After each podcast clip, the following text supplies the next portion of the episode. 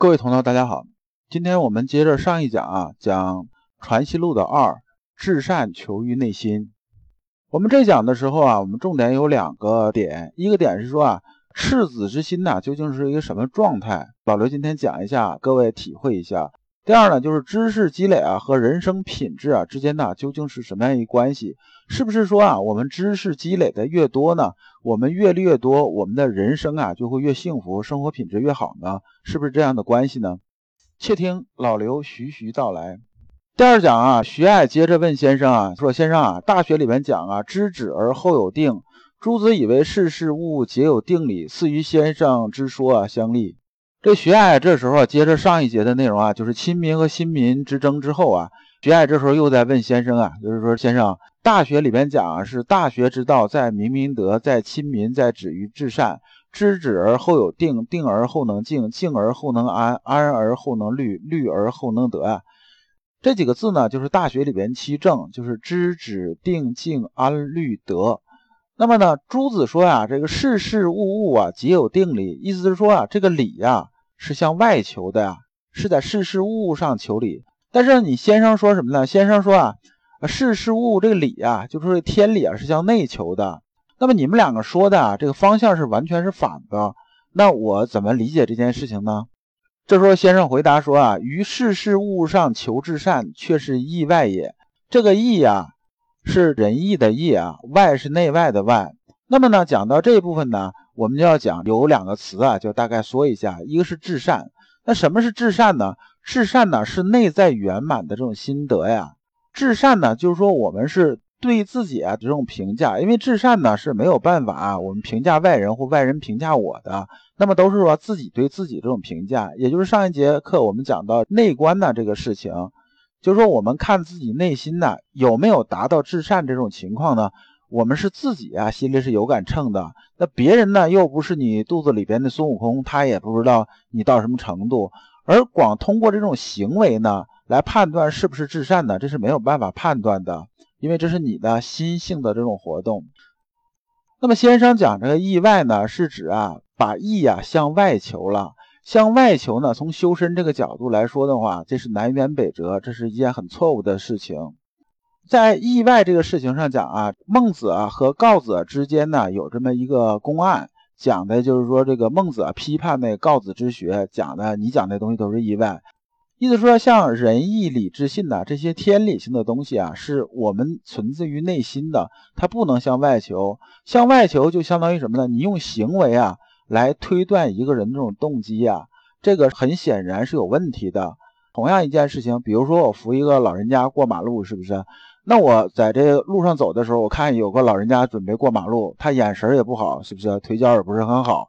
然后我想，我应该帮他一下，就是发自内心那种，我也没想求什么，就是说额外的好处或者怎么样的。哎，我就过去，这个扶着老人家就过了马路了。那么这件事情呢是什么呢？基于我内心这种良知啊，基于我内心这种义啊，来我做这件事情了。那么呢，如果说我看见同样一个老人家过马路，恰好他旁边有我认识的人，或者干脆我的领导什么在那边呢，我马上我心里想，我要在领导面前争个表现分，对不对？我让他觉着我是一个好人呢，然后我就赶紧过去扶这个老人家过了马路了。那么从行为上来讲的话，我是不是都是扶老人家过马路？行为上是没有任何区别的，对不对？但是呢，从动机上来讲的话呢，我前一个动机呢是发自内心的，就是没有一点私心的；但后一种呢是完全出于这种私心的。那么这两种动机是完全不一样的。那么所谓意外，就是说啊，我通过扶老人家过马路这件事情了，来逆推我的动机是什么样一个动机。那您说，您通过这个行为来讲的话，你能说出来我的动机是肯定是发自良善的，还是有私心的吗？先生接着说啊，至善是心之本体，只是明明得道至精之一处便是，然亦未尝离却事物。这句话呢讲的啊，这里名词又比较多了，我们把这几个东西啊拿出来讲一下。一个是心之本体，什么是心之本体呢？就是我们常讲的赤子之心呐。赤子之心呢是什么呢？赤子啊，就是小孩刚生出来，就身上红彤彤那种状态啊，就是刚生出来时间不久嘛。这时候他的心里边呢是没有七情六欲，也没有什么呢，也没有贪嗔好恶啊，就是非常纯净的这种状态。那么就是心之本体。我们讲赤子之心呢，指的也是这种状态，就是赤裸裸的，没有七情六欲，没有贪嗔好恶干扰这种状态，就是没有一丝一毫的人欲之私这种状态。那么讲到这里呢，我们复习一下之前我们讲的一个内容，就是关于啊思维和内心的这种关系。思维呢，就是说我们说啊是逻辑啊和理性这一部分；内心呢，就是说我们修心性这一部分。我们心性这一部分呢，它是受到什么呢？受到七情和情绪啊干扰的，它会受他们这影响的。我们之前讲了个例子啊，就是关于失眠这种例子，就说呢，按照思维来说呢。我们想晚上九点，我们一定要上床睡觉，睡一晚上有精神，明天早上六点还要起床，还要做事情，对不对？但是往往床上一躺的时候，你能睡着睡不着，是由思维决定的，还是由内心来决定的呢？其实它是由内心来决定的。就说呢，我们心呢始终在那折腾折腾折腾折腾折腾，搅得你啊一会儿一个想法，一会儿一个想法，心里头老定安静不下来。那么呢，你是睡不着的。一直折腾到你晚上啊三点四点，可能才能能眯一小会儿，然后起来马上又做事。而我们作为人来讲啊，我们的绝大部分行为啊都是内心来决定的，而不是思维来决定的。所以阳明心学修的是什么呢？修的是我们的这种心性。那么这边明德呢？明德啊，就说本性具有这种德性。呃，讲的白话一点，就是说你是赤子状态啊，就没有七情六欲、贪嗔好恶干扰的时候啊。我们心里边本来那些东西，我们为什么讲要明明德呢？就是说我们现在这种心呐，经常是被啊贪嗔好恶、七情六欲这些东西所遮蔽了。我们把这个遮蔽呀，要把它拿开，这时候才能明心见性。那么明心见性，见这个性呢，就是本性具有的德性，也就是明德。那么这里边呢，至精至一处呢，如果纯粹用儒家这种方式讲啊，可能大家听的不是特别清晰。我们借用啊一个佛教的名词，明心见性。所以明心见性啊里边讲这么一关照。所以明心是什么呢？就是关照自己内心呐。就说我今天有情绪了，我不管是哪种情绪吧，哪种是好的还是不好的。那么呢，我们反观自己啊，你不要从外部找原因，反观自己，看看自己的内心，然后你就知道什么呢？知道你为什么会发怒，为什么会发痴，为什么会心生怨言。为什么会心生怨气？为什么会高兴？为什么会悲伤？这时候你就找到啊，你这个情绪这种源头，通过不断的这种关照啊，不断这种关照，就是经常啊养成这习惯。一旦我们情绪有波动的时候，我们就看一看我们心里的是什么原因会产生啊这种情绪。那么关照久了之后呢，你就能看清楚你的内心了。就说，一旦情绪啊有苗头的时候，我们马上就知道了，这就是所谓明心。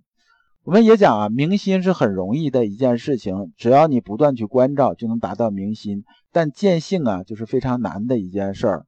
而至精至一处呢，讲的是什么？讲的就是关照自己呀，照见七情六欲发生的种种过程啊，求未发之前的本来面目。就是说呢，他刚有萌动之前呢，心那种状态。然后我们所谓的见性是什么？见性啊，就是在这里边找出一条啊，安然能走出来的路。比如说，我们在没修身之前呢，碰到这些事情啊，我马上我就火了，然后我就怒发冲冠这种状态。但是呢，我们做到明心见性的时候啊，我刚有这一冲动的时候，我就知道，如果我放任下去，我会怒发冲冠的。那么，我如何找到一条路啊？我走出来，我不怒发冲冠，然后把这事情解决好，让心态保持这种平和，那么就是所谓的明心见性。也就是说，明明得到至精之一处的意思。最后先生说呀，所谓啊，尽夫天理之极而无一毫人欲之私者，得之。意思是说，先生说啊，朱子啊，这句话讲的是对的，就是我们这个心里边存的全是天理的时候，天理已经充满了时候啊，那么呢，自然而然呢，里边就没有人欲之私了。我们心里边经常是什么呢？经常是有人欲之私这种干扰啊，所以天理是没有办法充沛起来的。如果天理充沛起来的时候啊，人欲之私啊，自然就没有了。下一讲呢，我们讲《传习录》的第三讲，就是天下事理皆源于心。感谢诸君。老刘所讲的都是老刘啊近二十年啊自己修心的一些心得和体会。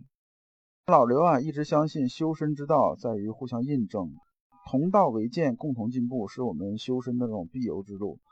如果啊诸位同道对老刘分享的内容比较感兴趣，愿意一起交流、聆听更多的分享，可以通过专辑介绍里面的联系方式联系老刘。今天的内容就到此结束，再次感谢诸君。